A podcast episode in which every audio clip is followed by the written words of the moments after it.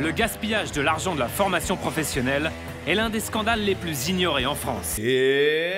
Bonjour, c'est Nicolas de Immobilier Compagnie, bienvenue dans cette nouvelle émission. Et cette émission, eh bien, elle était toujours pas prévue, donc je te présente mes excuses. On est bien dans la nouvelle saison des fameuses émissions que je veux faire avec toi. Elles arrivent, mais une auditrice, Céline, m'a soumis un sujet que je ne pouvais euh, ignorer, un sujet dont je me frotte les mains déjà, et tu as entendu le pitch de départ, euh, dont je me frotte les mains de t'analyser et je vais passer, je pense, un très long moment avec toi. Je vais en profiter, bien évidemment, pour te parler de mes formations, je vais en profiter pour te parler de morale, de façon d'aborder les choses, on va parler politique, parce que ça va parler politique, enfin bref, on va se marrer. Assis-toi, accroche ta ceinture, prépare un long trajet ou attends un long trajet pour écouter cette émission. je vais la couper, je vais la remonter, je vais la travailler, je vais en profiter. Mais ce qu'il y a de certain, c'est que on va passer ce moment ensemble et je remercie Céline de m'avoir mis euh, le doigt sur le sujet, de m'en avoir parlé, de me l'avoir soumis. Et, et donc voilà, j'ai trouvé un reportage en concordance avec tout ça et je vais donc pouvoir passer un bon moment en ta compagnie. Mais avant, va sur l'application où tu m'écoutes, laisse-moi des étoiles et un commentaire parce que ça m'aide énormément. Et si tu es sur Apple Podcast, je t'ordonne de me laisser des étoiles et un commentaire. On est à 150, 150 euh, euh, euh, comment je dirais, commentaires. J'aimerais avoir mes 200 commentaires s'il te plaît, si c'est possible. Sinon, va sur immobiliercompagnie.com dans l'onglet formation il y a ma formation. Dans l'onglet livres, il y a mes livres. Il y a même un onglet coaching. Tu cliques, tu cliques et on travaille ensemble. Sans plus de transition, Patrick Magneto. Hey, vous Vous êtes un fraudeur dans l'âme? Un petit profiteur sans scrupules? Un arnaqueur?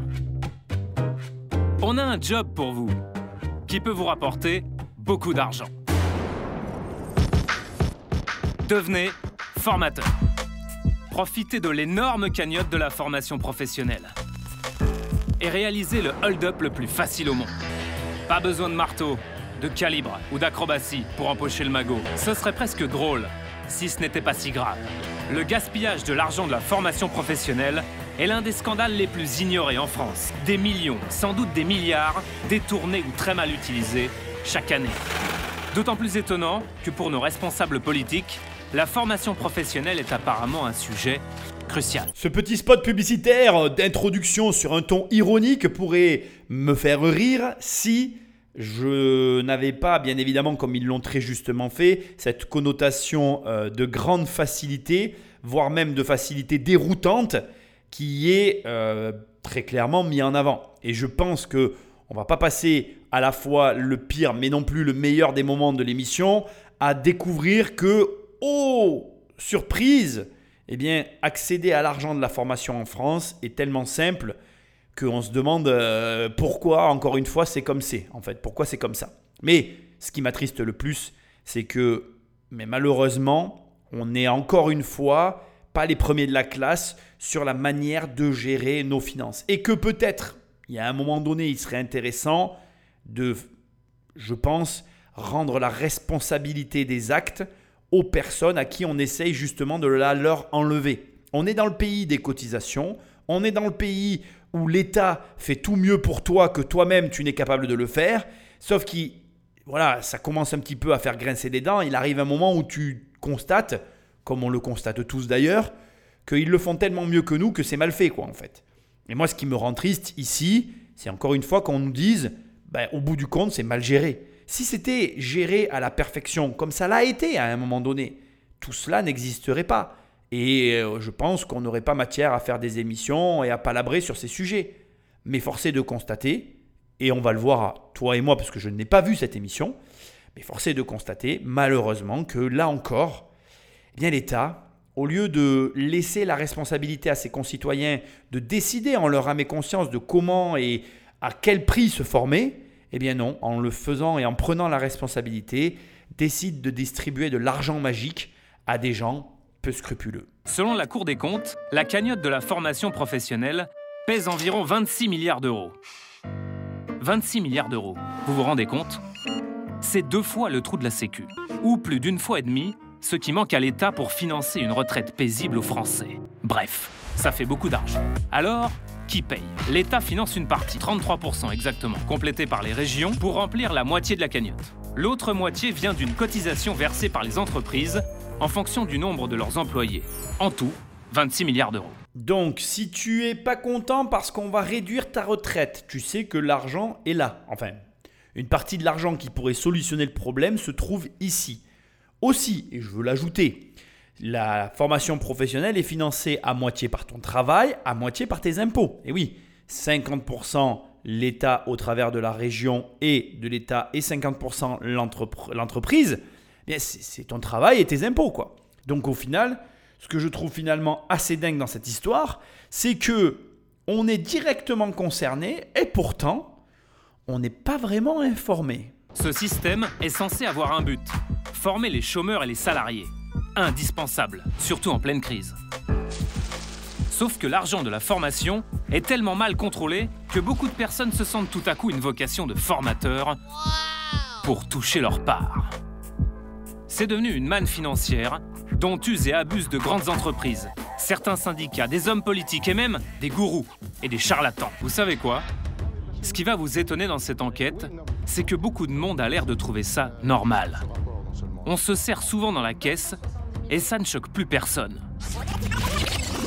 Du coup, l'argent parvient rarement à ceux qui en ont le plus besoin. Deux choses, et c'est important que j'intervienne pour te le préciser.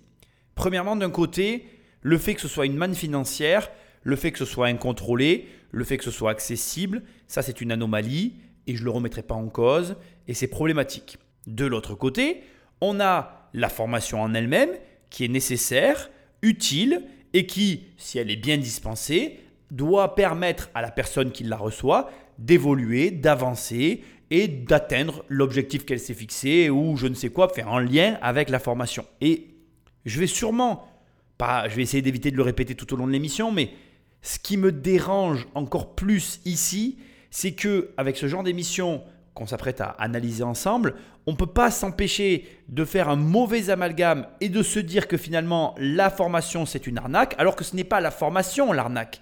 L'arnaque c'est que l'État s'occupe de la formation, qu'ils permettent à des gens de monter des formations n'importe comment, sur la base de n'importe quoi, avec aucun background derrière, donc qu'il n'y ait aucune vérification, et que des personnes qui font confiance à l'État se retrouvent parachutées dans des pseudo-cursus qui aboutissent nulle part. Et l'amalgame, tu le feras forcément parce que je le fais et on le fait tous. C'est-à-dire que quand tu te retrouves d'un côté avec une formation bullshit qui t'apprend n'importe quoi, bah, tu te dis la formation c'est de la MERDE, e, alors que ce n'est pas la formation qui est de la MERDE, c'est la manière dont c'est proposé qui pose problème. Et j'aimerais vraiment que tu fasses pas cet amalgame parce que c'est très dommage pour les bonnes formations. Vous le connaissez par cœur le chiffre. Plus de 3 millions de chômeurs en France. Or, sur la cagnotte de 26 milliards d'euros, seuls 13% financent la formation des demandeurs d'emploi. 13% seulement. Je voulais savoir si vous avez demandé euh, une formation pour retrouver un emploi. Et. Et elle m'a été refusée. ah bon Pourquoi? Elle m'a été refusée, on m'a dit que j'étais pas prioritaire en fait. Bon, ici, il y a deux parties euh, que l'on va traiter. La première va aller très rapide parce que, bon, tu as compris le paradoxe de la France. Hein. C'est-à-dire que non seulement l'argent euh, de la formation est facilement accessible et détournable, et donc ceux qui savent le faire n'hésiteront pas à prendre cet argent et à empocher le pactole, mais à l'inverse, et c'est là où on nage en plein délire et dans un énorme paradoxe, les personnes qui sont susceptibles de prétendre à la formation, bien, n'arrivent pas à accéder à leur formation qu'elles ont elles-mêmes payée. Je te raconte pas le truc de fou. Faut être français pour créer des systèmes comme celui-ci. Mais je vais pas parler de ça ici. On aura l'occasion d'en reparler, je pense, dans l'émission. Arrêtons-nous maintenant sur le chômage. De manière assez surprenante, je me suis euh, intéressé à ces chiffres parce qu'effectivement, on nous donne un chiffre, 3 millions et quelques de chômeurs. Je pense que ce chiffre est supérieur. Et je pense qu'il y a un premier élément qui doit euh, te sauter au visage, c'est que pour moi, la formation, c'est une manière de détourner les chiffres du chômage. Je m'explique. Il faut savoir que dans notre système, je parle de la France, quand tu es en formation, tu es plus chômeur. Mais en définitive, si on devait poser ça sur du papier, tu es toujours chômeur, puisque tu es juste un chômeur qui se forme. je suis désolé, mais tant que tu n'as pas un travail, tu es au chômage. Et c'est très intéressant d'ailleurs parce que quand tu regardes les conditions de tous les pays euh, qui, qui, ont des chiffres du chômage, tu te rends compte que on compare souvent ce qui n'est pas comparable. Et qu'en plus de ça, il y a des paramètres internes à chacun des pays qui font qu'en définitive, quand on est là à émettre des jugements en disant oui, mais regarde, en France, c'est pas comme aux États-Unis, nous au moins on a des aides, en fait, ça n'est absolument pas comparable. Je m'explique. Par exemple, tu prends un pays comme la France, où ben, tu vas avoir des immigrés, entre guillemets clandestins, qui vont pouvoir rester sur le sol, travailler au black et ne pas être déclarés, donc ne pas être imposables. Ceux-là, ils rentrent dans quelle case? À l'inverse, on va prendre les États-Unis d'Amérique, tu peux retrouver strictement le même type de personnes, sauf qu'aux États-Unis, selon les États, on va mettre New York entre parenthèses parce que c'est l'État où il y a le plus de travailleurs immigrés euh, non expulsés, mais dans les autres États des États-Unis, les travailleurs immigrés sans papier sont expulsés. Donc regarde, on prend ne serait-ce que cet élément-là. D'un côté, la France, où on sait qu'aujourd'hui, sur le sol français, hmm, voilà, c'est pas du tout un. Dans mes propos, c'est juste un constat qui, qui est une réalité. On a des personnes sur le sol français qui travaillent au black, qui n'ont pas de fiscalité et qui pour autant continuent de travailler. Celles-là, elles sont rangées dans quelle catégorie? On va pousser maintenant le vice plus loin. Parce que si tu es payé au black, tu peux prétendre à des minima sociaux, voire même, et c'est très connu en France, moi je peux te le dire parce que dans mon entourage je connais des gens qui l'ont fait, il y a des personnes qui se mettent au chômage, qui travaillent au black à côté. Alors ceux-là, ils sont quoi? Ils sont chômeurs ou travailleurs? Ou alors ils sont chômeurs euh, arnaqueurs? Je ne les critique pas. J'essaye juste de te montrer que les chiffres du chômage français comme les chiffres du chômage américain n'ont aucun sens. C'est du pipeau tout ça. Maintenant, intéressons-nous aussi aux États-Unis. Aux États-Unis, il faut comprendre une chose. Il n'y a pas d'aide sociale. Donc quel intérêt vont avoir les gens de s'inscrire au chômage? Parce que quand tu regardes les chiffres du chômage américain, ils sont euh, hallucinamment bas. On est à 3,5% de chômage. C'est ridicule. Alors qu'en France, on est à 7,9%. On a deux fois plus de chômeurs que chez eux. Mais en vérité, c'est pas forcément vrai. Parce que toutes les personnes qui ne se déclarent pas parce qu'elles n'ont pas d'intérêt à se déclarer, elles sont où celles-là? Et c'est là que tu commences à comprendre que tout ça, de mon opinion, c'est que du blabla. Parce que maintenant, on va pousser le vice. Tu vas prendre la Thaïlande. La Thaïlande, pour que un travailleur soit considéré comme chômeur, il y a des conditions. Par exemple, euh, en Thaïlande, ils vont prendre en considération le fait que tu dois être imposable. Sauf que si tu travailles, je crois, hein, ce que je te dis, je, l'ai vérifié, mais je ne suis jamais allé en Thaïlande, je ne connais pas le système thaïlandais, donc je mets des pincettes et je peux dire des bêtises. Mais en Thaïlande, si tu travailles que 6 mois et que tu n'es pas imposable, tu es considéré comme chômeur. Pourtant, tu as travaillé. Et tu vois, tu commences à te rendre compte que finalement, euh, chaque pays a ses caractéristiques qui impliquent un taux de chômage que le pays va produire qui est très relatif aux conditions du pays. On va prendre encore un autre exemple juste pour que tu vois vraiment que, à mon sens, je, suis vraiment, et c'est marrant que ce soit cette émission qui me le fasse réaliser avec les recherches que j'ai fait, je vais maintenant émettre de gros doutes sur les, les chiffres du chômage. Regarde, tu vis aux Émirats arabes unis. La vie, elle est très très chère. Et d'ailleurs, les Émirats arabes unis, ils ont un taux de chômage très bas parce que la vie elle est tellement élevée que là-bas tu ne peux pas vivre sans travailler. C'est-à-dire que c'est même pas une question de savoir si oui ils proposent des aides etc ou quoi que ce soit. Non, on parle même pas de ça. Ils peuvent avoir les mêmes aides que la France, c'est pas le problème. Même s'ils les avaient, en définitive, les gens travailleraient parce que le niveau de vie est tellement élevé que si tu travailles pas, tu meurs en fait. Et donc c'est intéressant de voir que les caractéristiques de chaque pays impliquent un chiffre qui finalement veut tout dire et rien dire puisqu'il faut s'intéresser au pays pour comprendre le chiffre. Et c'est là où tu te rends compte que, alors je vais quand même te donner des chiffres intéressants, le pays où il y a le plus haut taux de chômage, ce sont les îles Marshall. Alors c'est très rigolo parce que c'est un paradis fiscal. Et donc euh, euh, voilà, c'est intéressant de le souligner parce que euh, voilà, je trouve que c'est ironique. C'est un endroit où il y a beaucoup d'argent et paradoxalement, il n'y a pas beaucoup de travail. L'Espagne reste un pays où il y a énormément de chômage avec la Grèce. Donc ce sont des taux de chômage qui sont supérieurs aux nôtres. Et à l'extrême opposé, parce que moi j'aime bien aller voir les opposés, tu as les îles Coco, que je connaissais même pas, où il y a 0,1% de taux de chômage. Le Qatar, où il y a 0,2% de taux de chômage. Tu vas avoir le Cambodge, le Niger, la Thaïlande, qui malgré des conditions assez restrictives, affiche un taux de chômage de 1%. Gibraltar, les îles du Mans, Burundi, Guénerzé, là on est sur des paradis fiscaux, c'est vrai. Le Tchad, Cuba, alors Cuba, pays communiste. mon avis, euh, j'aimerais bien connaître dans quelle mesure, enfin, prendre connaissance du rapport au travail qu'il peut y avoir à Cuba. Et euh, tu remontes comme ça, tu as l'Allemagne où il y a 3,5% de taux de chômage, taux de chômage qui est très proche de celui des États-Unis, la Corée du Sud, Taïwan, la Nouvelle-Zélande. Donc c'est intéressant de voir que malgré tout, il y a énormément de pays où il y a du travail et où, malheureusement pour nous d'ailleurs, hein, je veux quand même le dire, ça peut être intéressant d'immigrer. Parce que en définitive, on vit une époque assez hallucinante et lunaire où bah, la formation, comme on peut le voir, ça reste une solution à mon sens qui est une vraie solution mais qui est assez mal gérée de manière générale. Et donc, l'immigration, elle, est une des meilleures solutions pour obtenir du travail. Et bon, c'est assez étrange de dire ça ici, mais plus, plus efficace que la formation, l'immigration. Maintenant, on est dans une émission sur la formation, j'en ai conscience, mais je voulais te faire cette parenthèse parce que tout ça m'a énormément intéressé. Et je finis, juste avec euh, la formation parce que c'est quand même le sujet euh, de l'émission.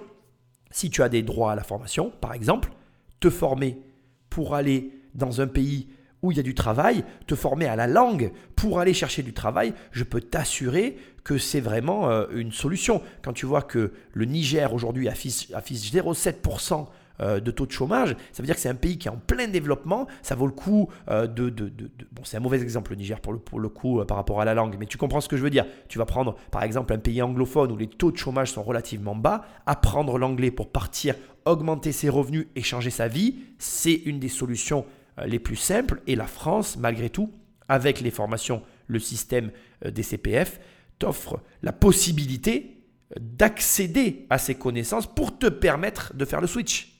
Et ça, à mon sens, c'est une super opportunité. En France, il existe un maquis d'organismes de formation. 82 000 au total, du plus sérieux au plus bidon. Allez faire un tour sur un salon professionnel de la formation, vous verrez.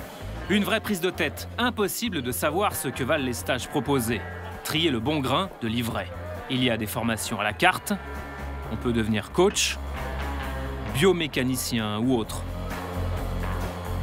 il y a vraiment à boire et à masser. Dans le secteur très lucratif du bien-être, il y a même des organismes suspectés de dérives sectaires.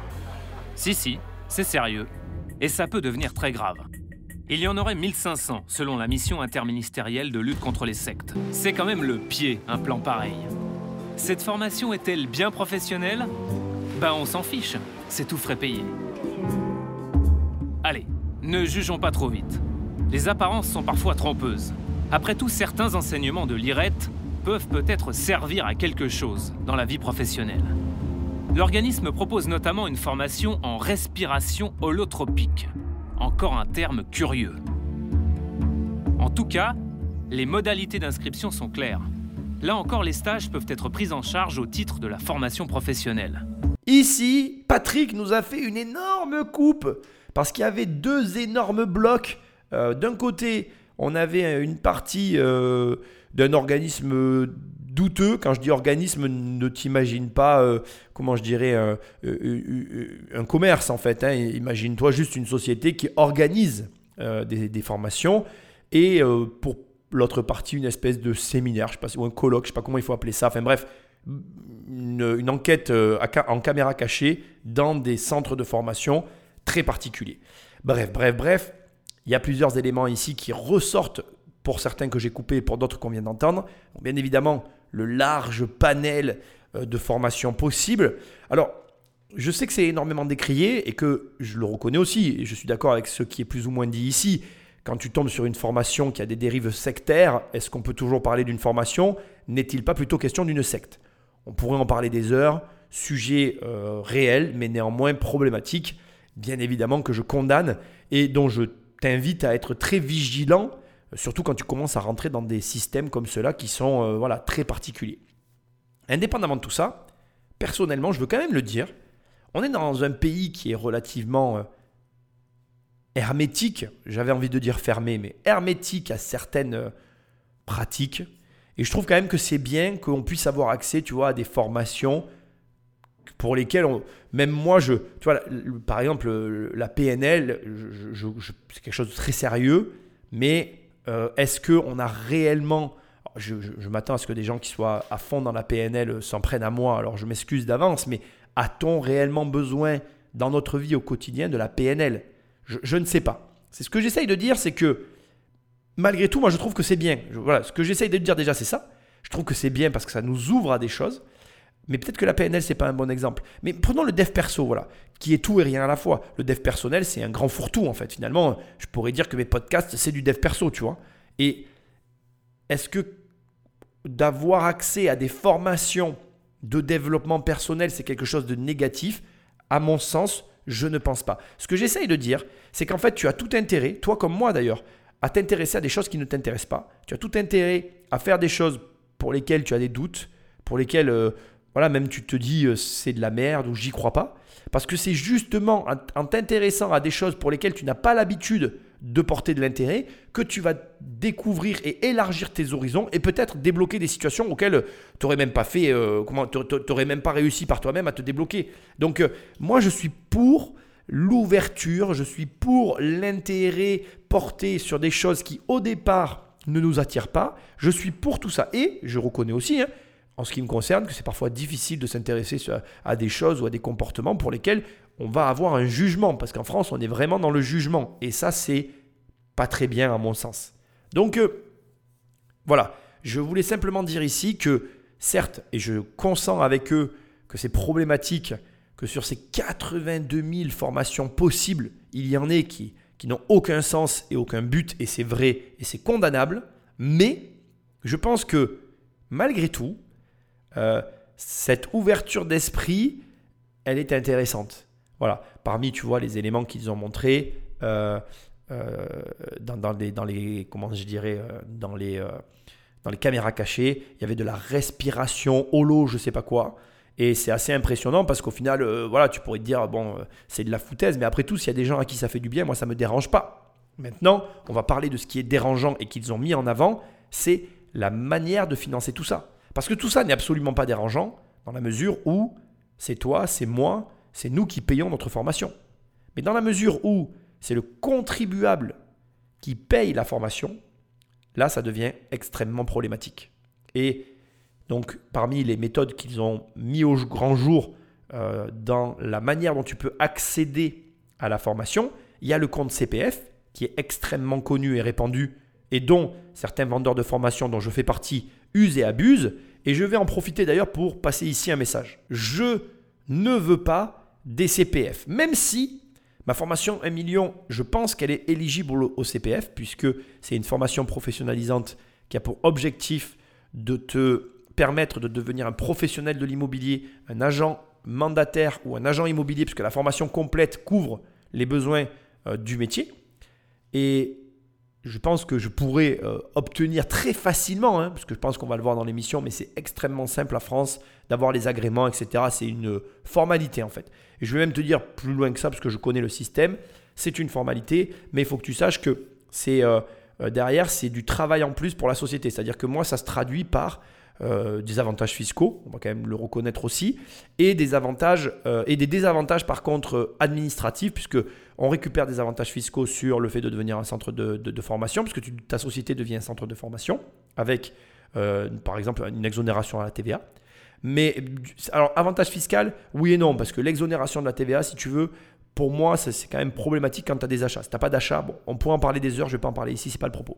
Et deuxièmement, des avantages administratifs, parce que en contrepartie, tu as des obligations administratives pour devenir centre de formation. Indépendamment de tout ça, et c'est philosophique, je me refuse complètement, littéralement et philosophiquement à euh, permettre à mes élèves de financer leur formation, ma formation, avec du CPF ou euh, d'autres systèmes euh, proposés par l'État.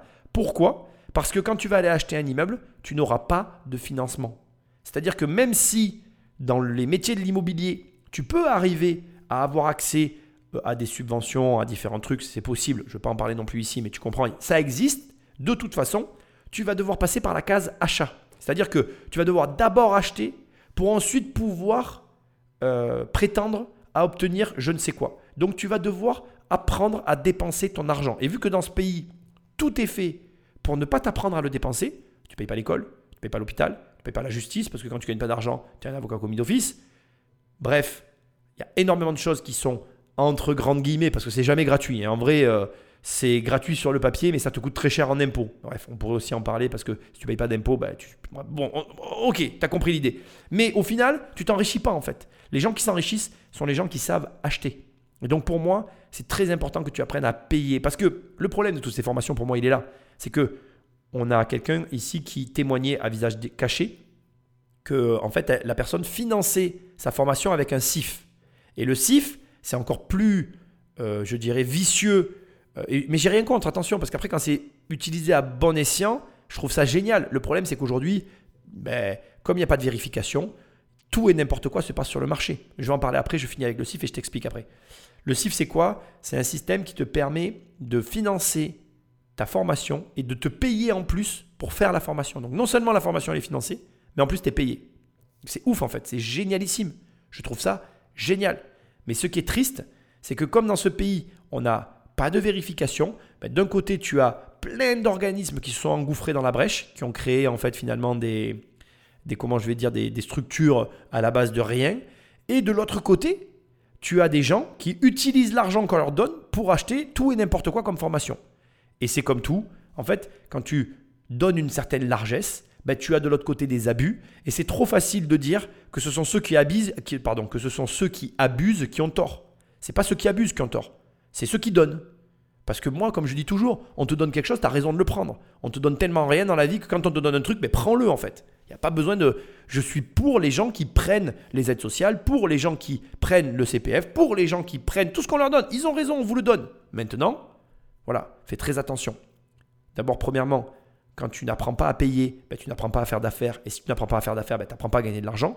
Et deuxièmement, eh bien, sois vigilant aussi de comment tu utilises ces droits, parce que ces droits sont très utiles quand ils sont bien utilisés.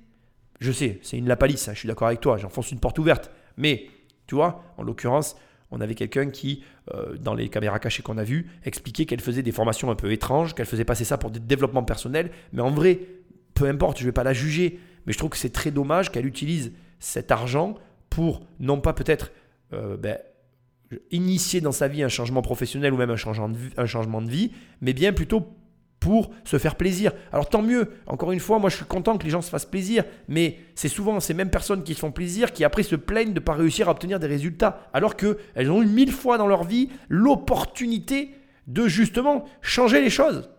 Donc voilà, moi le message que je veux te faire passer, c'est que quand on te donne quelque chose, prends-le, ça c'est essentiel. Mais surtout, deuxièmement, et c'est très important, eh bien, apprends à payer. Et c'est pour ça que je ne fais pas financer mes formations par le CPF et tous ces trucs. Je veux que tu payes ta formation. Parce que si tu apprends à la payer, si tu sais la payer, tu sauras acheter des choses. Et si tu sais acheter, tu sais gagner de l'argent. C'est aussi simple que ça. Pas si drôle, en fait. Selon nos informations, sur les trois dernières années seulement, 30 000 euros issus des fonds de la formation ont atterri dans les caisses de cet organisme. Bien employé, cette somme aurait pu permettre de former une douzaine de chômeurs. Et des centres douteux, voire bidons, il en existe des milliers. Tout cela à cause d'une particularité bien de chez nous. En France, n'importe qui peut devenir centre de formation officiel. Regardez, en un rien de temps, nous allons créer notre propre organisme reconnu par l'État. Pour cela, il suffit d'établir un programme de formation. Alors on part sur le journalisme, on part sur quoi? Le grand reportage? Un grand reporter, l'avantage? Nous l'intitulons Grand reporter, réflexe et automatisme. Jusque-là, tout va bien. Mais le contenu, lui, est un peu particulier. Des courses en sac à patates, des jeux de mime, du air guitar. Voilà ce qu'il y a dans notre joli programme. Nous créons une auto-entreprise et nous nous rendons à la Direction régionale du travail, un service qui dépend du ministère de l'Emploi et de la formation professionnelle. Nous sommes persuadés que ça ne passera jamais. On a quand même pris une caméra cachée au cas où, avant d'entrer dans ce bureau. Bonjour. Cette personne est l'une de celles qui, au nom de l'État, accorde ou refuse le titre officiel d'organisme de formation. Nous lui remettons notre programme et les quelques documents nécessaires. Après moins d'une minute, c'est bon? Voilà. Parfait, je suis surpris, ça va, ça va très vite. Ah, mais c'est plus rapide. Ouais. On est organisé de formation au moins de deux, c'est bien. En fait, il n'y a pas de contrôle particulier sur les contenus. Euh. N'importe qui peut se déclarer organisme de formation. N'importe qui. euh. N'importe qui. N'importe qui. Et on y voit que double. Quelqu'un qui veut passer un dossier, passe un dossier. Ouais, on ne contrôle pas le, le diplôme du formateur. Voilà. Attendez, mais n'importe qui peut se déclarer formateur. N'importe qui. Moi, demain, je fais. euh, je me mets auto-entrepreneur et je fais un truc et. euh, je me trompe peut-être, mais sur 10 dossiers qu'on voit, euh, il y en a 5 qui sont bidons. Bon, voilà. Il y a un hein. Moi, je suis pas bloqué dans ma spécialité. À partir du moment où on a un numéro, ministre de formation, vous intervenez à n'importe quel secteur. ouais, on fait ce qu'on veut. Ce que vous voulez. Ce que vous voulez. Il n'y a aucun souci là-dessus. Rien à vous dire. Merci beaucoup. Bonne journée. Au revoir. Désormais, grâce à ce sésame, nous pouvons former n'importe qui dans n'importe quel domaine et nous faire payer par l'argent de la formation. Et voici comment toute la rédaction de Cash s'est retrouvée en train d'améliorer ses compétences professionnelles. En faisant de la course en sac. Une bonne vieille course en sac à patates, sans que personne ne vienne nous contrôler. Nous avons également travaillé avec assiduité les rudiments du air guitar. Cela pourrait ressembler à une bonne blague. Sauf que grâce au titre officiel de l'État, ce stage est entièrement payé par l'argent de la formation. Pour cela, c'est très simple. Il suffit de faire signer une feuille de présence aux stagiaires. Tout repose sur ce document, des signatures et par ici la monnaie. Le chèque arrive par la poste.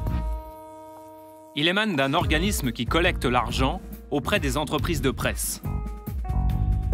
Pour 25 heures de cours donnés à un stagiaire, nous recevons 1196 euros.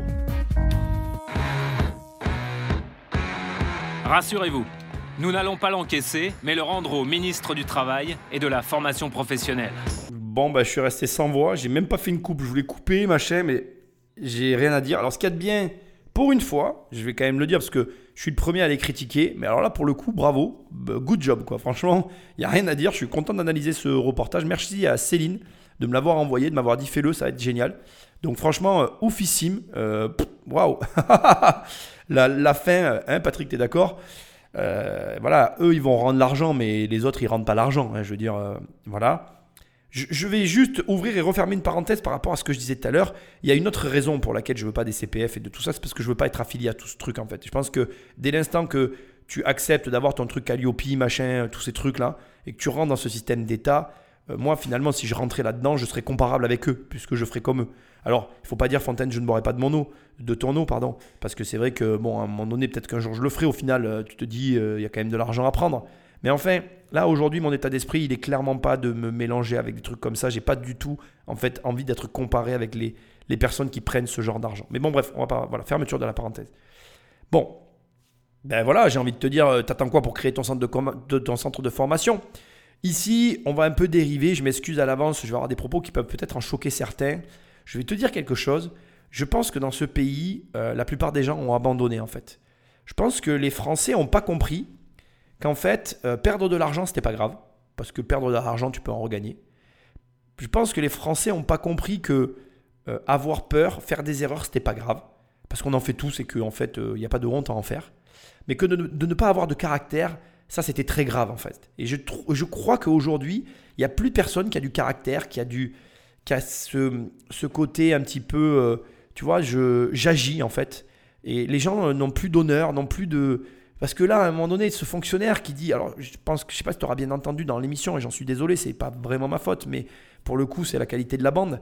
Mais le, fonctionnaire, quand euh, le, journaliste de Cache Investigation lui dit Mais attendez, euh, vous validez euh, un papier sans même regarder ce qu'il y a dans mon organisme de formation, c'est un peu facile. Le formateur lui dit Oh, ben, vous savez, c'est comme ça. On sent qu'il y a une espèce de lassitude. Et je pense que, je pense que tu vois, on est tous là, même moi le premier parfois à critiquer la France, mais je pense que le mal de la France, le problème de la France, il est profond. On est dans une problématique profonde où euh, on n'est pas sur quelque chose. euh, je pense pas que demain, quelqu'un qui arrive et qui changerait le système, ça changerait les choses en fait. Je pense que les Français euh, ont une image du travail. Le travail, c'est forcément dur, c'est forcément un truc qui doit être négatif, ça peut pas être bien. Enfin, quelqu'un qui est bien dans son travail, c'est pas normal. Et puis après, je veux dire, il gagne de l'argent, mon Dieu, ça va pas. Et quand tu mets tout ça ensemble, tu vois, je pense que les gens, donc, ils, agissent pour les mauvaises raisons. Moi, combien je connais de gens autour de moi, je, vais le dire parce que c'est la vérité, qui sont fonctionnaires, Mais pas parce qu'ils ont envie d'être fonctionnaires en fait. Ils sont fonctionnaires pour les vacances et pour pas être emmerdés dans leur vie quoi. C'est pas, pas une raison d'être fonctionnaire en fait. Tu vas aller te faire chier toute ta life dans un boulot parce que tu es là pour les horaires et pour les vacances. Mais faut, faut pas délirer quoi. Moi, moi je comprends pas. Et alors les gens passent leur vie comme ça, ils finissent aigris, en colère et pas contents et ils, se, comprennent pas pourquoi. Parce que le choix au départ il est pipé en fait. Putain, ne, fais jamais ça bordel. Je, je, je peux pas croire. Moi j'aime mon boulot. Demain tu viens et, euh, tu fais un truc euh, qui va pas. Mais je le prends dans mes tripes en fait. Ça me saoule parce que tu vas faire un truc qui va m'énerver et je suis obligé de te le dire. Parce que je, voilà, je, je- je fais ça parce que j'aime ça. Après, chacun fait ce qu'il veut. Je ne suis pas le père de personne et euh, la vie de tout le monde ne me regarde pas. Mais je, suis, j'ai cette conviction intime qu'il y a beaucoup de gens qui choisissent pas leur travail pour les bonnes raisons en fait. Et c'est pas possible. Enfin, pour moi, je, je ne comprends pas comment on peut euh, faire ces choix-là et croire que ça va bien se passer ensuite. Mon opinion que la mienne. Et tout ça pour te dire quoi? Tout ça pour te dire que, à mon humble avis, euh, les gens, s'ils aimaient leur travail, ils n'accepteraient pas en fait. Moi, je sais que le fait que j'aime mon travail, il y a des choses que je n'accepte pas. Et je ne l'accepte pas parce que j'aime mon travail. Et parce que le travail que je fais, il est choisi. Alors après, attention, hein, c'est pas la. Je sais pas que tu crois que c'est la fête tous les jours. hein. Il y a des journées que je passe et qui sont merdiques et ça fait partie du taf. hein. Même quand tu aimes ton boulot, tu as des journées de merde. hein. C'est pour tout le monde pareil. Mais, c'est hyper important, j'ai quand même pas fait ce choix pour des vacances ou pour euh, la tranquillité. C'est pas une motivation. Et j'espère, je sais pas qui tu es, et je te le conseille de ne pas faire ce choix-là. Par contre, et je veux aussi le dire parce que je suis celui qui dit ça, je comprendrais très bien que tu prennes un job qui soit un bullshit job comme moi je les appelle, mais apparemment c'est pas le bon terme, mais bon, un job de merde pour justement, donc tu fais un choix d'un travail qui a comme objectif de te permettre d'atteindre le vrai objectif. Moi-même, euh, quand tu prends mon bouquin, j'ai fait un travail de merde à un moment donné, mais je l'ai fait pour des raisons très précises et j'ai accepté de le faire parce que ça faisait, voilà, c'était, ça faisait partie de ma vie et j'avais pas le choix quoi. C'était un mi-temps, euh, j'aurais pas fait un temps plein de toute façon, mais j'avais besoin de, de la moitié du temps pour pouvoir faire ce que j'avais à faire. Donc si tu veux, voilà, ce que j'essaye de t'envoyer comme message, c'est ça, très simple. Fais des choix de boulot qui sont en concordance avec tes valeurs pour justement te sentir bien dans ton travail. Je vais vous poser une question euh, qui va vous sembler un peu étonnante. Est-ce que vous avez déjà fait de la course en sac?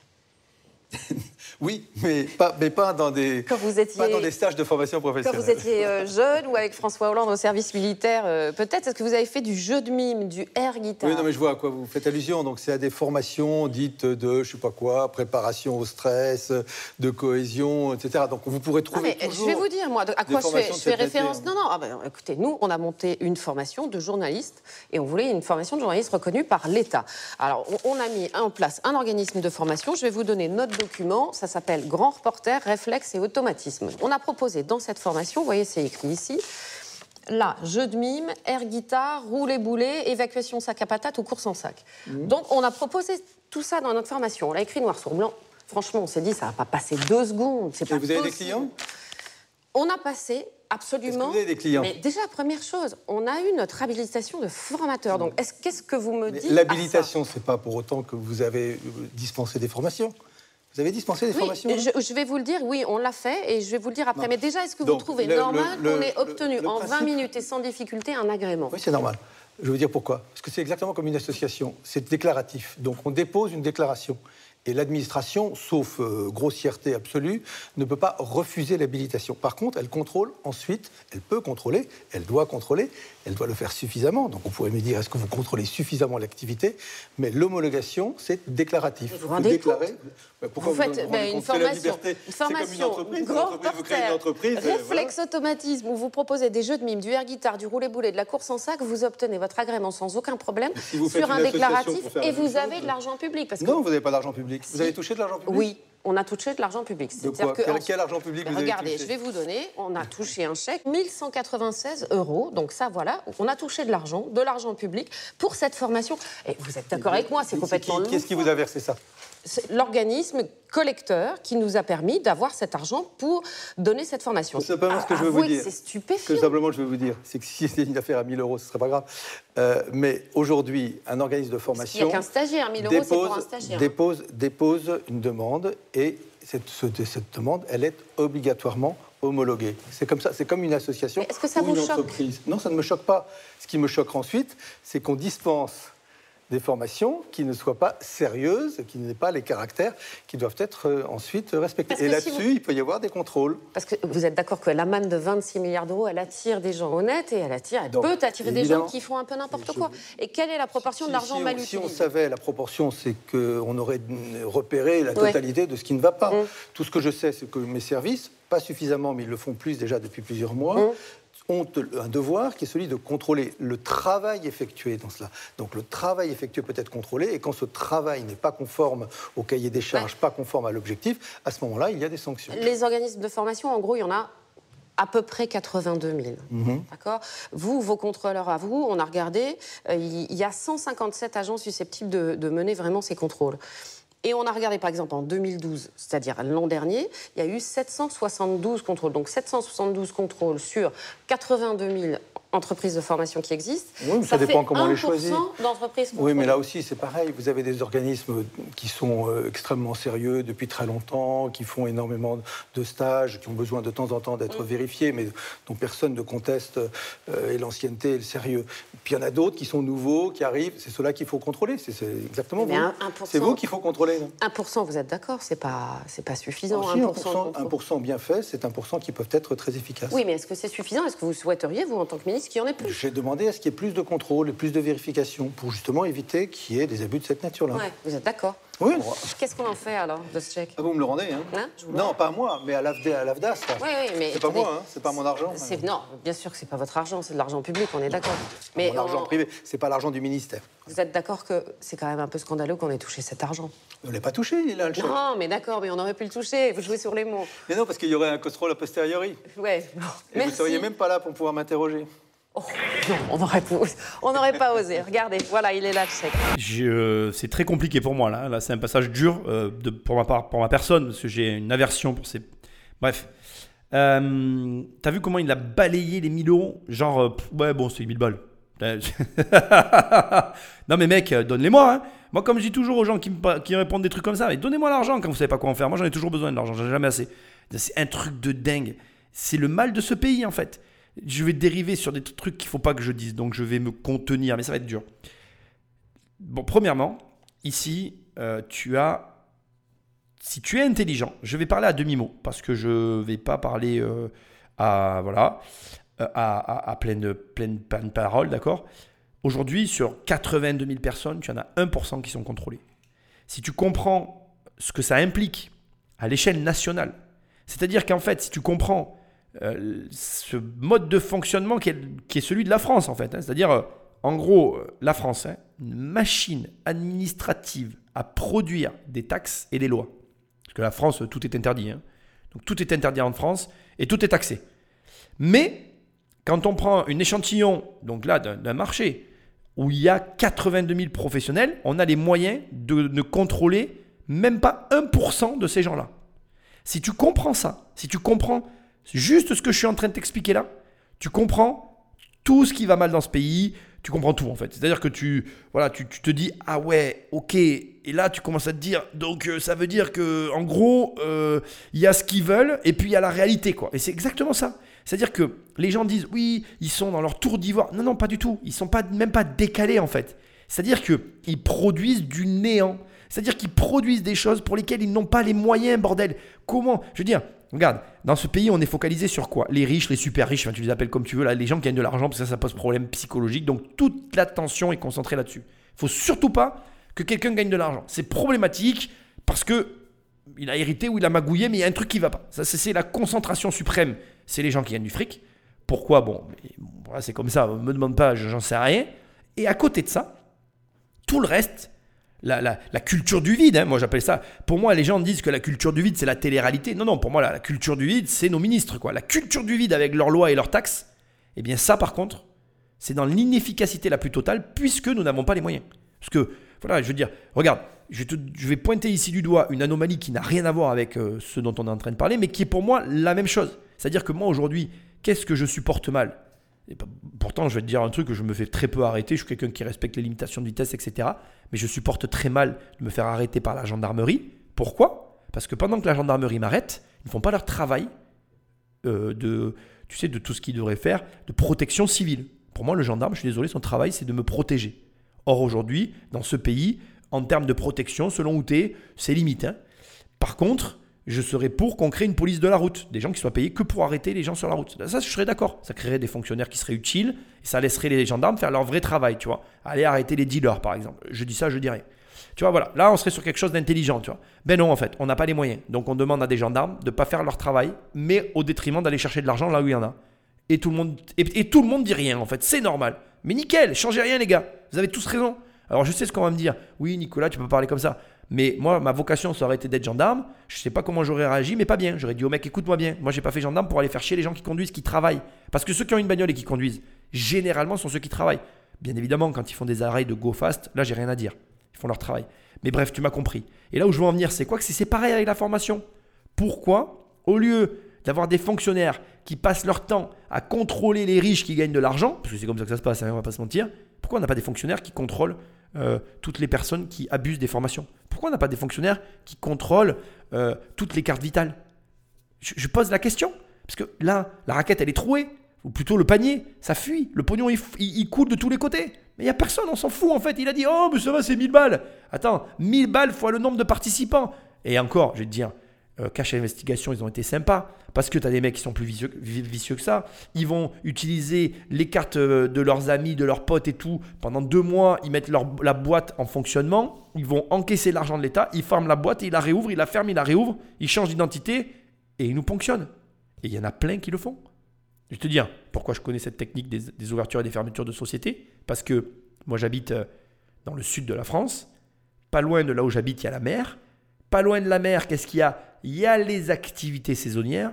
Et quand tu as touché de près ou de loin aux saisonniers, tu sais qu'il y a une partie des saisonniers qui ne font que ça avec leur entreprise. Ils ouvrent, ils ferment, ils prennent les aides sur certains domaines, ils en profitent. Et chaque année, ils, comment dire Voilà, ils fonctionnent comme ça, quoi. Ouverture et fermeture de société. Alors encore une fois, voilà. Euh, là, je suis dans la critique. J'ai horreur de ça. Pourquoi? Parce que c'est facile de critiquer. Je ne fais rien pour améliorer le système, mais je ne participe pas à ce système. J'en suis déjà très heureux. Pour ça aussi que je ne veux pas participer à cette vaste blague. Je ne veux pas faire partie de ceux qui prennent de l'argent aux gens. Ça n'est pas vrai. Et je persiste et je signe. Quand tu ne payes pas quelque chose, tu n'en as pas la valeur. Quand tu n'as pas la valeur des choses, tu ne peux pas comprendre. Donc si tu veux comprendre, surtout, je vais te donner un énorme conseil. Tu veux changer ta vie? Alors, avant que je te donne le conseil, je veux quand même préciser quelque chose parce que je veux pas mettre tout le monde dans le même sac. La vie, c'est parfois quand même nuancé, faut être honnête. Et il est vrai qu'il y a des personnes pour qui c'est très utile. Et il y a des gens qui ont la valeur des choses et qui vont, à juste titre, apprécier la situation. C'est-à-dire qu'il y a des gens qui vont être capables ben, de prendre la formation, avec la formation dans, je vais dire, euh, d'en d'en apprécier sa juste valeur et ils vont changer de vie. Mais moi, je crois, c'est ma croyance personnelle, que la plupart des gens, malheureusement, ne réalisent pas la chance qu'ils ont. Donc, moi, je te le dis, si tu veux que ta vie elle change, quand tu achètes quelque chose, achète-le avec ton argent, mesure le prix de ce que tu achètes et engage-toi à la hauteur de ce qu'on te demande. Si tu arrives à faire ça, bien, tu vas avoir des changements dans ta vie. On vous l'avait dit, on a comme l'impression que ça ne choque pas grand monde, ce gaspillage. Pourtant, nous ne sommes pas les seuls à constater un grave manque de contrôle. En 2012, la Cour des comptes souligne l'insuffisance des moyens de l'État dans ce domaine. Selon elle, la situation s'est aggravée au cours des dix dernières années. Elle appelle même à une réforme d'urgence. Car quand les contrôles ont lieu dans les entreprises, les découvertes sont parfois impressionnantes. Nous sommes en mesure de vous révéler un détournement de grande ampleur. Nous mettons la main sur un document confidentiel des services de l'État. L'administration a redressé une grande enseigne française pour des centaines de faux stages entre 2007 et 2011. Au total, selon l'État, 4 900 000 euros d'argent de la formation ont ainsi été détournés. Vous avez sans doute arpenté les allées de Jardiland. Des magasins dans toute la France. 5000 employés. Un chiffre d'affaires de 810 millions d'euros par an. Les formations étaient destinées à des salariés de l'entreprise. Mais la plupart étaient fictives. Nada, rien, pas de stage. Comment de l'argent public a-t-il pu être versé pour des formations inexistantes? Souvenez-vous, Pour débloquer ces fonds, il suffit de se prévaloir d'une feuille de présence, signée et margée par des salariés. Voici l'une d'entre elles.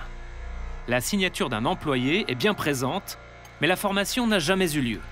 Bon, ils ont fait toute une enquête sur euh, Jardiland, hein, qui a détourné 4 millions et quelques d'euros. Bon, je te passe, ça m'a un peu gonflé à la fin, je suis allé très vite. Moi, je vais à la question qui, qui fait mal, en fait. Je vais te poser la vraie question. C'est-à-dire que des journalistes, très rapidement et facilement, ont réussi à déceler dans des grands groupes des détournements de fonds de cette ampleur. Ça veut dire que, ça veut dire que, t'as compris ce que j'essaye de te dire ou pas? Qu'est-ce que ça veut dire à ton avis? Parce que, il y a, je t'invite vraiment à la voir, l'émission de Cache Investigation, elle est euh, sur les, sur- par exemple sur Jardiland, c'est assez ouf hein, tout ce que je viens de voir, c'est assez fou. hein. Très facilement organisé, très facilement détourné et très facilement contourné. Quel est le mot qui revient trois fois? C'était facile.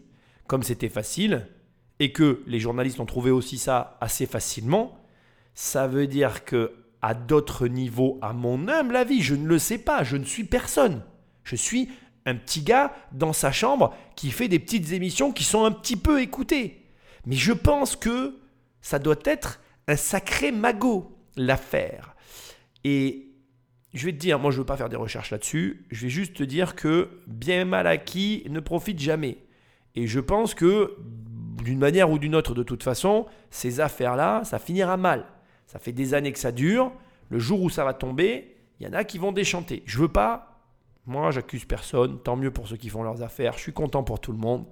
Juste, j'essaye de te mettre dans la tête que quand comme ça, une affaire est aussi facilement mise au grand jour, quand une affaire est aussi facilement démêlée, la plot, la plot de laine, elle était facile à dérouler.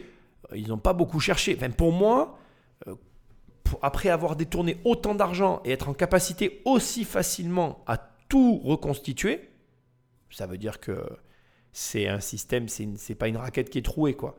C'est une passoire, le truc. Enfin, je veux dire, c'est même pas une passoire, c'est. Voilà. Donc, bref. Cette émission n'est pas du tout faite pour t'inciter à devenir un centre de formation, bien que maintenant tu l'auras compris, c'est extrêmement simple et encore plus simple de toucher de l'argent. Je suis euh, effaré de tout ce que je viens de voir. Indépendamment de tout ça, je pense et je reste convaincu, dans mon fort intérieur, qu'à un moment donné ou à un autre, de toute façon, c'est préjudiciable. Mon opinion, ma vision des choses. Tu bâtis son système, les organismes de formation qui prennent de l'argent comme ça, mais même les sociétés qui le détournent, bâtissent leur système financier, non, bâtissent leur profit financier sur un système qui est vérolé au départ. Et le problème, et ça c'est quelque chose que les gens ne savent pas assez, le problème avec l'argent, c'est que tes entreprises, elles se, elles se développent, une entreprise, euh, mais même euh, une personne, toi ou moi, hein, on se développe avec l'argent que l'on a. Mais c'est mal dit. Je vais te le dire autrement. Ta société, elle évolue en fonction de sa marge. T'es- t'as- t'as- comment je dirais La façon dont tu vas pouvoir développer ton entreprise est intimement liée à l'argent qui te reste et à ce que tu en fais. Ça veut dire quoi? Ça veut dire que les personnes qui génèrent de l'argent par ce vecteur-là et se développent du coup, parce que que tu le veuilles ou non, une société, dès qu'elle a de l'argent, elle va se développer d'une certaine manière ou d'une autre. Si le développement est lié ou connecté à cette source de revenus-là qui est verrouillée au départ, ça veut dire que la source, d'une manière ou d'une autre, un jour, elle va s'arrêter. Ça peut être, par exemple, suite à un article dans un journal qui découvre le poteau rose ou suite à une émission télé qui enquête sur ta société. Puisqu'une fois que la société, elle a été mise, enfin, une fois que le montage a été mis au grand jour, tu peux plus continuer. Et donc, ça veut dire quoi?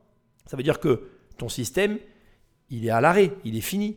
Donc, ça veut dire que tu dois absolument retrouver un nouveau moyen de gagner de l'argent, mais comme tu ne sais pas en gagner parce que tu prends de l'argent de subvention, bah, tu es dans une impasse. Et c'est tout ce que tu dois éviter. Alors c'est certain que moi, je prône pas la facilité. Je prône le travail. Je prône pas... En fait, je vais te le dire autrement, parce que c'est pas comme ça qu'il faut que je le dise. En fait, en vrai, le chemin que moi je te propose, il est plus difficile que la plupart des autres. Je te propose pas un truc simple à faire. Mais l'avantage de ce que moi je te propose, c'est que au fur et à mesure que tu vas comprendre ce que tu fais, eh il ne pourra plus jamais rien t'arriver en fait. Quand tu sais faire certaines choses, que tu sais tellement bien les faire que même si on te met des bâtons dans les roues, tu es capable de t'adapter et de toujours rebondir, tu es inarrêtable. Alors que toutes ces personnes-là, qui sont interdépendantes de systèmes verrouillés au départ, parce que, ben voilà, de grande facilité, bien ceux-là, s'il leur arrive le moins de problèmes, ils ne se relèvent pas. Et je vais te dire, Juste ça, puis oh, j'espère qu'on arrive à la fin de l'émission, je ne me rends pas trop compte. Je veux juste que tu saches ceci.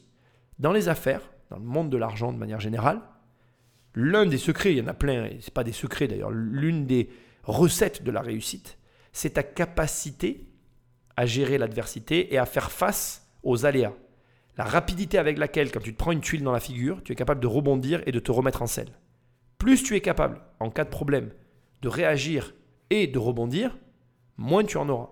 Et pour avoir cette capacité de rebond, de réaction, ben, c'est ce que tu sais faire en fait. Qu'est-ce que quelqu'un qui a un organisme de formation récupère de l'argent de manière douteuse au travers d'organismes peu regardants, c'est réellement faire dans la vie de tous les jours? Je pense que toi et moi on est d'accord, non? Sa capacité de rebond, elle est réduite.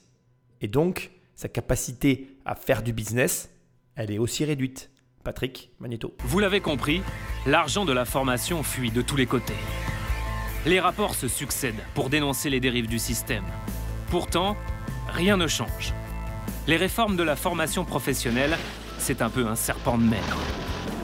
Depuis des décennies, elles sont toutes censées casser la baraque. Et puis au dernier moment, il y a comme une résistance. Et tout tombe à plat. Une résistance. Mais de la part de qui, au juste? De la part de ceux qui gèrent une bonne partie de la cagnotte. Les organisations patronales comme le MEDEF ou la CGPME, et les syndicats de salariés, la CGT, la CFDT ou FO. Ce sont les fameux partenaires sociaux. Rien ne se fait sans leur accord. Depuis 40 ans, patrons et syndicats se réunissent en table ronde. Vous les connaissez par cœur, ces images. Vous les avez vues dans les JT, il y a souvent un syndicaliste avec une boucle d'oreille. Et un plan panoramique de droite à gauche pour présenter tout le monde. Ou alors de gauche à droite. Ils ont tous l'air sérieux, déterminés, et passent parfois toute la nuit ensemble matin à l'aube, après 20 heures d'âpres négociations au siège du MEDEF, les partenaires sociaux sont enfin parvenus à s'entendre sur un accord qui devrait être formalisé la semaine prochaine. Tout à fait, Louis, qui devrait être. Mais la grande réforme n'arrive jamais, même quand on l'annonce. Tenez, si vous le croisez, parlez-en à l'ancien Premier ministre François Fillon. Deux fois, il a tenté de réformer la formation professionnelle. Deux fois, les tables rondes l'ont fait tourner en bourrique. On l'a fait une première fois en 2003, j'étais ministre du Travail. Je m'étais réjoui de l'accord unanime des partenaires sociaux. Résultat, rien n'a changé. On l'a fait une deuxième fois en 2009, de nouveau avec l'accord des partenaires sociaux. Rien n'a changé parce que chaque, euh, les, les organisations patronales veulent garder la main sur l'argent de la formation professionnelle qui d'ailleurs sert aussi à faire fonctionner ces organisations. Les organisations syndicales veulent garder la main sur la formation professionnelle. Ah, le conservatisme à la française. On est en plein dedans, là.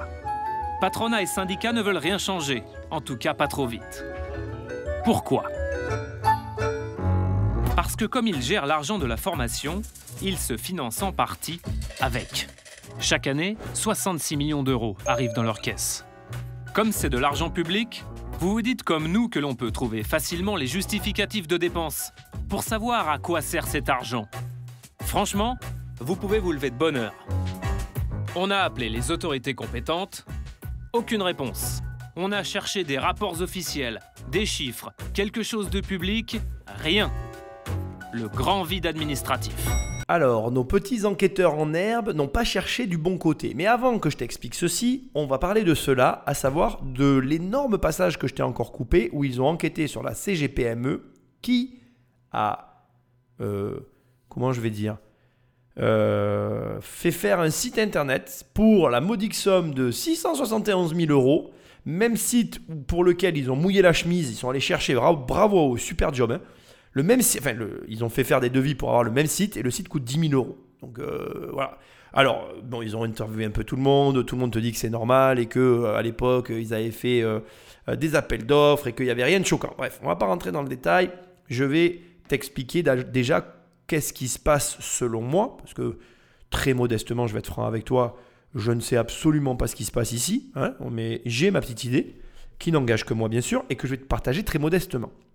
Il faut savoir que toutes les personnes qui ont été interrogées sont engagées politiquement. J'ai fait mes petites recherches, j'ai enlevé tous ces passages. Si tu as envie de voir de qui il est question, tu feras tes propres recherches. Donc il y a de l'engagement politique et donc du mariage politique. Quand je dis du mariage politique, ça veut dire euh, sont affiliés politiquement. Tu vois, par exemple, il y a une des personnes euh, dont il est question dans le reportage qui est aujourd'hui, au moment où je te parle, elle est au MoDem. Tu vois, exemple parmi tant d'autres. Mais admettons. Autre élément très important, et maintenant je vais te parler de ceci, ce que je te disais au départ, c'est qu'ils ne sont pas allés chercher du bon côté. Pourquoi les syndicats et le patronat s'entendent et pourquoi les organismes de formation ne seront jamais réformés? Parce qu'ils sont un outil fiscal pour le patronat et une source de revenus pour le syndicat. Et c'est strictement et uniquement que ces deux éléments-là qui font que les choses resteront telles qu'elles sont. La cagnotte, à proprement parler, est du coup partagée à bon escient et à bonne entente entre les parties, mais surtout, elle est un outil pour les deux parties qui leur permettent, bah, après, euh, à chacun des partis de faire ce qu'il veut avec. Alors, je sais ce que tu vas me dire, oui, comment ça fonctionne, etc. C'est des montages financiers. En gros, quand tu commences à rentrer dans les montages financiers, très rapidement, l'organisme de formation se présente à toi. Voilà. Donc ça, après, je ne vais pas t'en dire plus. Je vais simplement te dire que tu seras amené, si un jour tu grossis, à y être confronté. Tu feras ce que tu as envie, ça ne me regarde pas. Comme toujours, déjà, moi, je vais te donner mes opinions. Tout ce qui est CGPME, tous ces machins, moi, j'adhère à rien. Ça ne m'intéresse pas. Déjà, j'adhère pas à la mentalité et j'adhère pas du tout à tous ces trucs-là. Ça ne m'intéresse pas. C'est beaucoup de masturbation cérébrale, euh, de venir se montrer à faire des choses et d'autres, des rendez-vous qu'il faut honorer que j'ai pas le temps de faire. Moi, je préfère travailler en fait. Moi, je bosse. Euh, je crois au travail et je travaille et j'ai peut-être tort, hein, mais je pense qu'en France, ça marche très bien tout ça. Pour moi, on est dans ce qu'on appelle les paniers de crabes et le copinage. Ça marche très bien dans ce pays, tant mieux pour eux, je suis content pour ce qu'ils font, j'ai pas de problème non plus avec ça, c'est des choix stratégiques. Mais on voit très bien ici que ben, c'est normal. Chacun conserve son petit avantage et ne veut pas partager bah, finalement le fruit de ce à quoi il a accès au travers de euh, ce qu'il pratique. Donc là, le copinage. Voilà. Pour moi, c'est aussi simple que ça. Ça se résume à ça. Et c'est certain que la réponse, encore une fois, elle est peut-être biaisée de ma partie, mais c'est ce que je vois. Si on avait une fiscalité différente, c'est-à-dire que si la fiscalité de ce pays était plus souple, si on avait plus de possibilités réelles avec notre argent. Parce qu'aujourd'hui, comme l'État nous prend une énorme part de notre argent, on a moins de possibilités. Et donc tout le monde magouille. Moi, c'est comme ça que je le vois. Pourquoi tout le monde a ses magouilles dans ce pays? Parce que comme à un moment donné, tout le monde à son propre niveau a des problèmes avec l'État, eh bien tout le monde essaye de minimiser son impact fiscal. Donc là encore, moi je ne blâme personne. Il ne faut pas blâmer les gens. On est seul face à nous-mêmes. Et il faut comprendre qu'après, on agit dans nos propres intérêts. Parce que malheureusement, et je te le dis parce que je le pense, personne ne viendra jamais t'aider en fait. Tu es seul. Donc tu vas devoir trouver tes propres solutions. Donc moi, je n'ai pas de jugement négatif ou positif. Simplement, alors soit ils l'ont omis, soit ils l'ont pas vu, soit ils ne le savent pas. Mais il y a un aspect fiscal à tout ça aussi qui fait que les syndicats et le patronat s'entendent. Et qui fait que aussi, je pense que chacun a ses propres intérêts à conserver le système tel qu'il est aujourd'hui. Euh, j'ai donc enlevé toute la partie sur la CGPME. Je t'invite à aller voir l'émission si tu as envie de la découvrir et de l'écouter. C'est somme toute très intéressant et ça nous montre aussi le mode de fonctionnement de ce pays.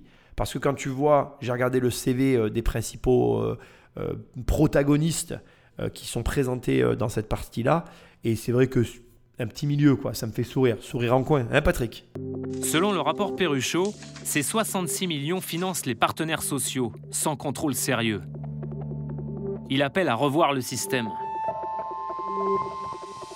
Voilà probablement pourquoi ce document était tellement dérangeant et qu'il a été interdit de publication. C'est la première fois sous la Ve République qu'un rapport parlementaire est enterré, disparu, paix à son âme pour préserver la paix sociale.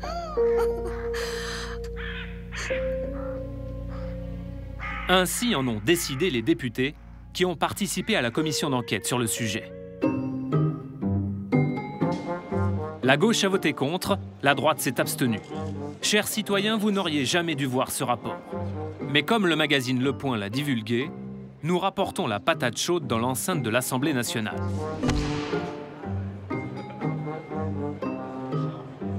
Tiens, voilà justement un député PS qui était à l'enterrement.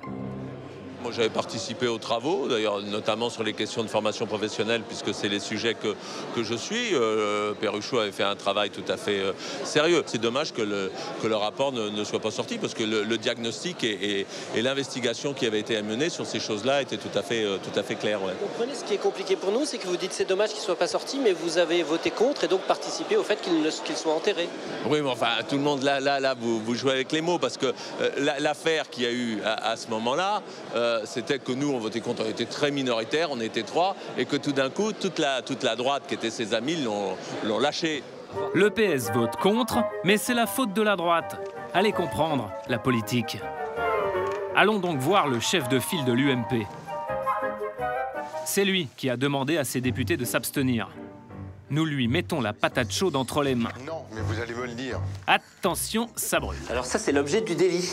On était dans le contexte de l'élection présidentielle, donc on ne pouvait pas avoir de suite législative. Donc la position que nous, nous avions prise au groupe UMP, c'est de dire on s'abstient sur la publication du rapport, parce que l'intérêt d'un rapport comme celui-là, c'est qu'on puisse avoir une suite législative. Il y a quand même beaucoup de personnes qui s'accordent pour dire que ce rapport a été enterré, notamment par la décision du groupe UMP de s'abstenir. Non, non, ça c'est totalement faux. Vous mentez quand vous dites ça. Non, non, je pose une question. Non, non, mais je vous dis. non, mais parce que vous le présentez. Ce... été enterré. Oui, non, mais vous mentez quand vous dites ça. Il y avait, je crois, deux voix pour ou trois voix pour. Il suffisait euh, que la gauche fasse comme nous, s'abstienne, et puis il pouvait être publié. Nous, cette position, moi, je, je l'assume et elle pose pas de problème. Si demain on veut le reposer, il n'y a pas de sujet. Cette fois pour la droite, c'est la faute de la gauche. Et vice-versa. On ne serait pas en train de nous endormir. On finit en beauté hein, avec un homme politique qui accuse des journalistes de mentir. Alors celle-là, elle est presque mythique. Là j'ai envie de dire, euh, attendez, bougez pas, on va la passer en boucle. Vous mentez Oui, c'est ça, c'est toi qui dis ça. tu dois avoir une formation en mensonge, c'est sûr, tu as le détecteur. Écoute, euh, on n'aura pas le fin mot de l'histoire, parce que je pense que de toute façon, on ne saura pas il y a une opacité autour de, de la formation en France qui est, qui est complètement légitime, puisqu'elle est à l'avantage de ceux qui justement maintiennent l'opacité. Donc nous n'aurons pas de fin heureuse. J'ai coupé une énorme partie de la fin et je t'invite à vraiment à aller voir la fin de Cash Investigation, formation professionnelle, le grand détournement. C'est le nom de l'émission. Parce que vraiment, euh, la fin, c'est sur les partis politiques et là, tu découvres que en fait, c'est même de l'argent public, puisque quand tu cotises auprès des mairies et de ta commune, ben, ça sert à former normalement les élus. J'ai même pas écouté la fin parce que quand on commence à parler des gens, François, tu sais que moi, c'est, c'est euh, voilà, je peux pas, ça m'intéresse pas. Et en plus, je vais te dire, euh, c'est, c'est forcément une foutaise parce que un élu, il n'a pas le temps d'être formé puisqu'il est élu. C'est-à-dire que j'ai même pas besoin d'écouter le truc, je connais la finalité, c'est obligé qu'il y ait du détournement de fonds. Puisqu'en fait, regarde, c'est quoi le cursus d'une personne qui veut faire de la politique? Donc tu veux faire de la politique, tu t'engages politiquement. Voilà, tu as au début, tu vas être en bas de l'échelle, tu vas coller des affiches et tout, blablabla, on s'en fout. Puis, soit parce que tu arrives à avoir des intérêts euh, croisés avec quelqu'un, bref, tu arrives à monter rapidement pour des, des, on va dire, des intérêts convergents. C'est comme ça que ça marche. Tu peux ne pas être d'accord, mais c'est la réalité. Même si tu me contredis, c'est ce que je pense. Je n'y croirais pas autrement. C'est pas par euh, ton abnégation et euh, ta droiture que tu seras à la tête d'un parti. Mais bon, bref, passons. Et donc, tu arrives à monter. Et là, bah, tu vas faire quoi? Tu vas vouloir être élu. Parce que si tu arrives à monter, tu dis, bah, tiens, je peux briguer peut-être euh, la première place, peut-être voir être président et peut-être même faire les présidentielles, les vrais, tu vois. Donc, tu vas commencer à vouloir monter. Ce qui est logique. C'est, moi, je suis pour l'ambition. Je pense que les gens qui n'ont pas d'ambition n'ont pas dit. Bref, tu vas rentrer dans le cursus et là, tu vas vouloir être élu. Donc, tu vas commencer à bosser pour te faire élire. Mais là, déjà, dans tout ce que je viens de dire, à quel moment tu te formes? Parce que tu as un travail à côté. Parce que pour que la politique devienne ton métier, tu vois ce que je veux dire? Et quand ça va devenir ton métier, c'est que tu vas être élu. Et là, quand tu es élu, tu te formes à quel moment? Puisque tu bosses encore. Donc les politiques, ils, ils, font jamais de formation en fait. Ils détournent l'argent des formations. C'est de facto, c'est écrit dessus. Il n'y a pas besoin que j'écoute la suite. Je voilà. Donc euh, si vous avez envie de savoir quel est le parti qui détourne le plus d'argent, ben, je vous le dis, je vous le donne en mille, c'est les Verts. Mais moi, je n'ai pas écouté l'émission, mais je vais vous dire ce que je pense. Le problème, c'est pas qu'il y a un parti plus qu'un autre qui détourne plus d'argent que je ne sais qui. Non, c'est dis-moi comment les gens se comportent avec leur argent et je te dirai comment ils se comportent avec le nôtre. Ce que j'essaye de te dire, c'est que des hommes politiques ne savent déjà pas gérer leur argent à eux. Comment tu veux qu'ils gèrent l'argent public? J'ai presque envie de te dire qu'ils sont excusables. C'est honteux de parler comme ça, mais je le pense. Bref. Donc, finalité. Le fin mot de l'histoire de la formation, tu ne l'auras pas. En tout cas, tu n'auras pas de fin mot convenable. Par contre, ce que je peux te dire, et c'est ce que je t'ai déjà dit pendant euh, l'émission, c'est que comme tu peux le voir, tout ce milieu-là, ça pue. C'est vraiment puant, quoi. C'est vraiment... euh, ben voilà, c'est comme si moi, dans mes formations immobilières, comme ils l'ont fait dans Cash Investigation, que je salue euh, et que je félicite pour leur travail, je glissais des concours de saut de sac à patate. Ils ont eu raison de le faire. C'est c'est vraiment, c'est presque tellement simple d'obtenir l'agrément de centre de formation que c'est pour moi presque insultant de l'avoir. Moi, ça ne m'intéresse pas d'avoir quelque chose de simple en fait. Parce que si tu as quelque chose que tout le monde est capable d'avoir, ben, tu n'as rien du tout au final. Et ça, je te demande d'y réfléchir, c'est une réalité. Moi, je vois les gens qui arrivent et qui te disent, c'est la même chose que les gens qui viennent et donc te disent, moi, je suis le numéro un en France. Au nom de qui? Euh, Promulgué Pour quelle raison? Ou plutôt l'inverse, quoi. Qui t'a promulgué numéro un et pour quelle raison tu as réussi à l'être Parce que la vérité, c'est que si tu es autoproclamé et que euh, les raisons qui t'ont poussé à être le numéro un, c'est que ben, finalement, il n'y avait personne en face, ben, tu es numéro un de rien. Donc ça, il faut bien y penser aussi. hein. C'est que faites attention aux arguments qu'on vous met en avant. Il y a des arguments valables, mais il y a des arguments qui sont irrecevables. Et le pire, ne venez pas me dire après, oui, mais il m'a menti. Non, personne ne te ment. C'est à toi, consommateur, c'est à toi, observateur, de faire la part des choses. Encore une fois, et je vais ramener tout ça au sujet qui t'intéresse à toi et à moi, c'est comme en immobilier. C'est à toi à faire gaffe à ce que tu achètes. C'est pour ça que tu dois apprendre à acheter. Si tu veux apprendre à acheter, il faut apprendre à dépenser ton argent correctement. Si tu veux apprendre à dépenser ton argent correctement, il faut t'en occuper. Si tu veux t'en occuper, et si tu veux savoir comment s'en occuper correctement, eh ben, il faut se former. Donc tu lis des livres, tu achètes des formations, tu fais des trucs. Moi, je suis pour la formation, dans la mesure où elle est choisie, où elle est payée, et où, du coup, en fonction du choix et du prix, tu es engagé pour la suivre. Et c'est ça que tu dois retenir. Le reste, après, que l'organisme soit agréé et que tu sois remboursé. Ou qu'il ne le soit pas, que tu ne sois pas remboursé. Peu importe. L'important, c'est ton engagement, le prix que tu payes, et ce que tu en retires à l'arrivée. Au final, je l'ai dit pendant l'émission, moi je suis pour l'ouverture d'esprit. Je suis pour le fait de faire des choses auxquelles on n'a pas l'habitude d'être confronté, qui nous mettent en danger, qui nous poussent à réfléchir, dans une norme, ou plutôt dans un aspect raisonnable des choses. Je te demande pas d'aller dans une secte et je te demande pas de faire des trucs débiles. Voilà. Mais essaye des trucs quand même malgré tout. Ça, je trouve que c'est quand même positif. Et ensuite, pour tout ce système, bah, encore une fois, voilà, on est en France, c'est comme ça, c'est pas prêt de changer. Comme euh, ils le disent dans le reportage, je l'ai peut-être coupé au montage, mais euh, voilà, en gros, euh, ils disent des moments, ouais, il faut, comment dire, nous revenir vers nous dans quelques années pour nous dire si ça a changé ou pas, pour qu'on refasse. Mais en fait, ça n'a pas changé, c'est toujours pareil. Moi, je le dis, j'ai pas besoin de. Voilà, la France, c'est un mammouth qui se déplace à la vitesse d'un escargot. Donc ça va très très lentement. Et en plus d'avancer très lentement en France, il y a des sujets comme celui-là où il n'y a aucun intérêt pour aucun des partis, et c'est là que tu vois la vérité de notre politique française, à savoir qu'il n'y a pas de parti. Bref, je m'égare. Il n'y a aucun intérêt pour personne de changer ces choses-là. Donc ça ne changera jamais. Donc prends-en ton parti, fais tes choix. Si tu veux devenir organisme, organisme de formation, ben, deviens- deviens-le. Si tu veux pas, ben, ne le sois pas. Mais avance et agis en conséquence. Écoute, euh, voilà, cette émission, je voulais vraiment la faire au final parce que c'est vrai que je termine aussi là-dessus.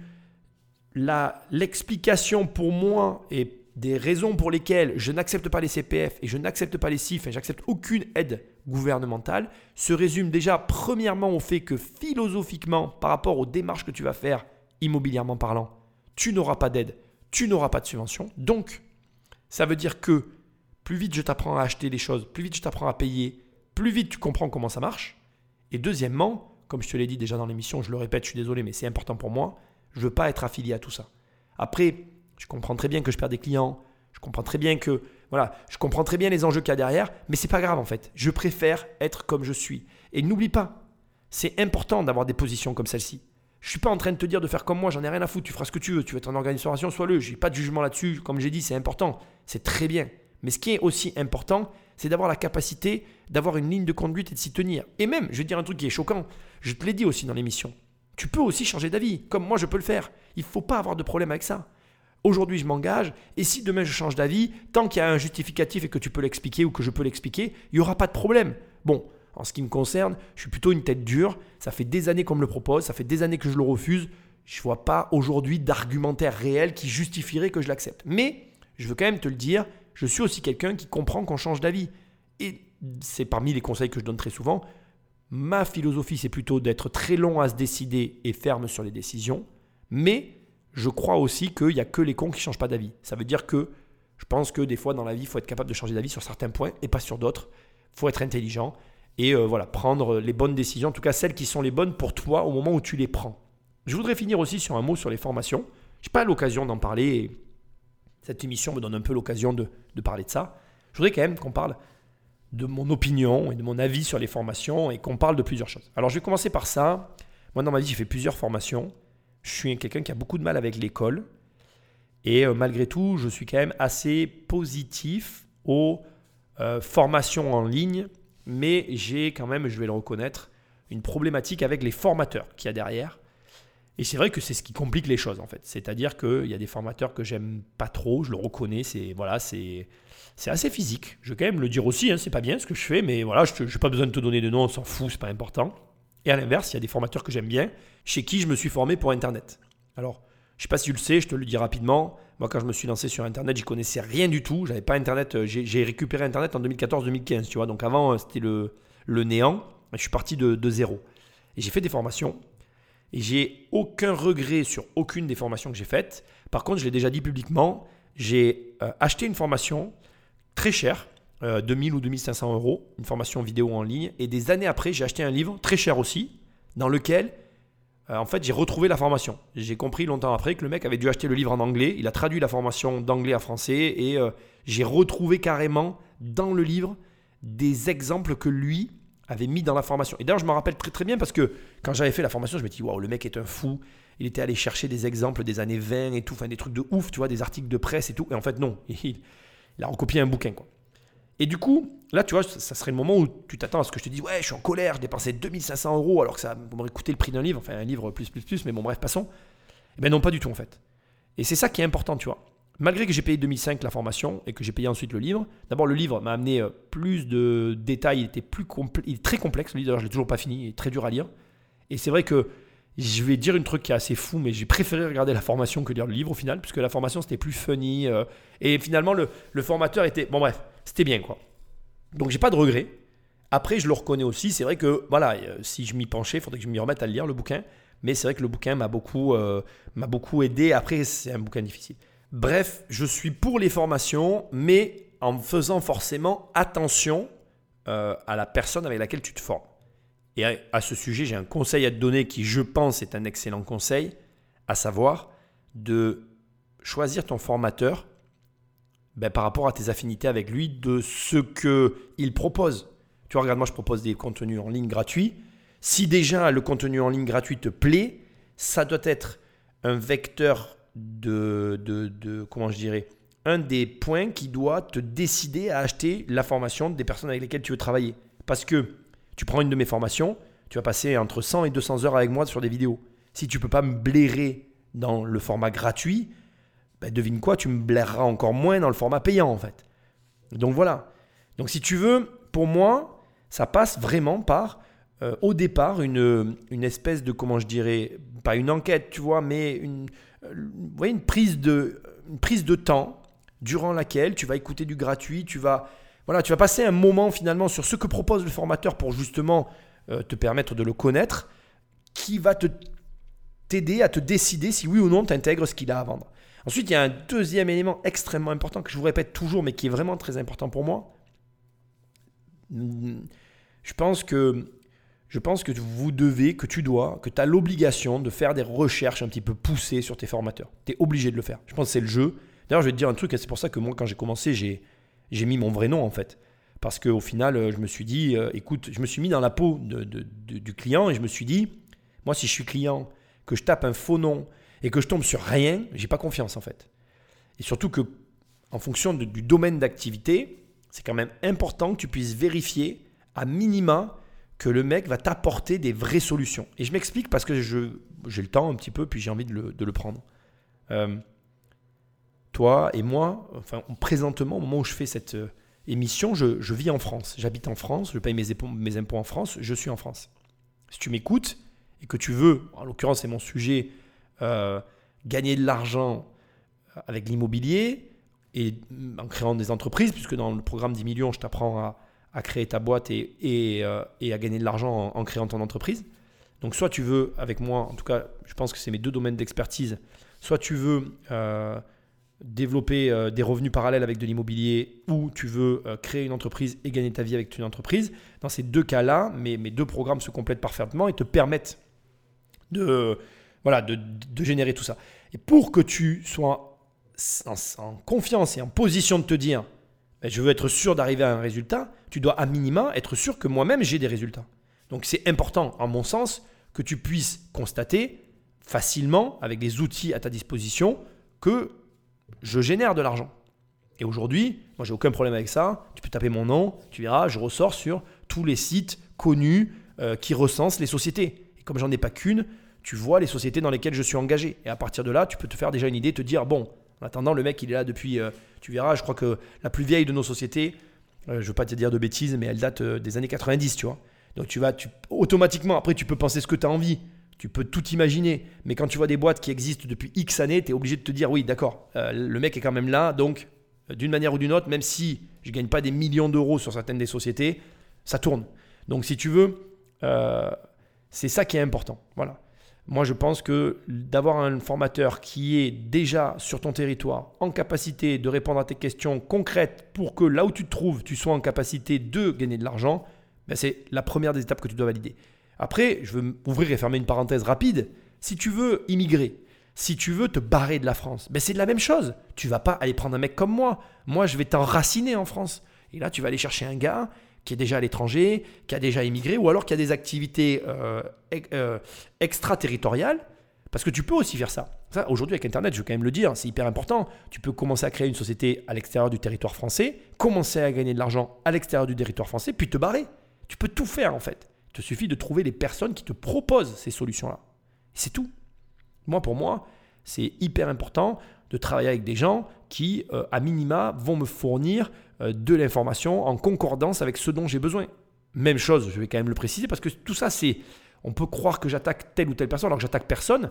De la même manière, tu vas avoir des formateurs expatriés qui vont proposer une formation qui correspond exactement à tes besoins, mais qui n'a aucun lien avec, moi j'en sais rien, euh, la vie en France moi, parmi les formations que j'ai achetées, j'ai acheté une formation à un mec qui vit euh, en Thaïlande.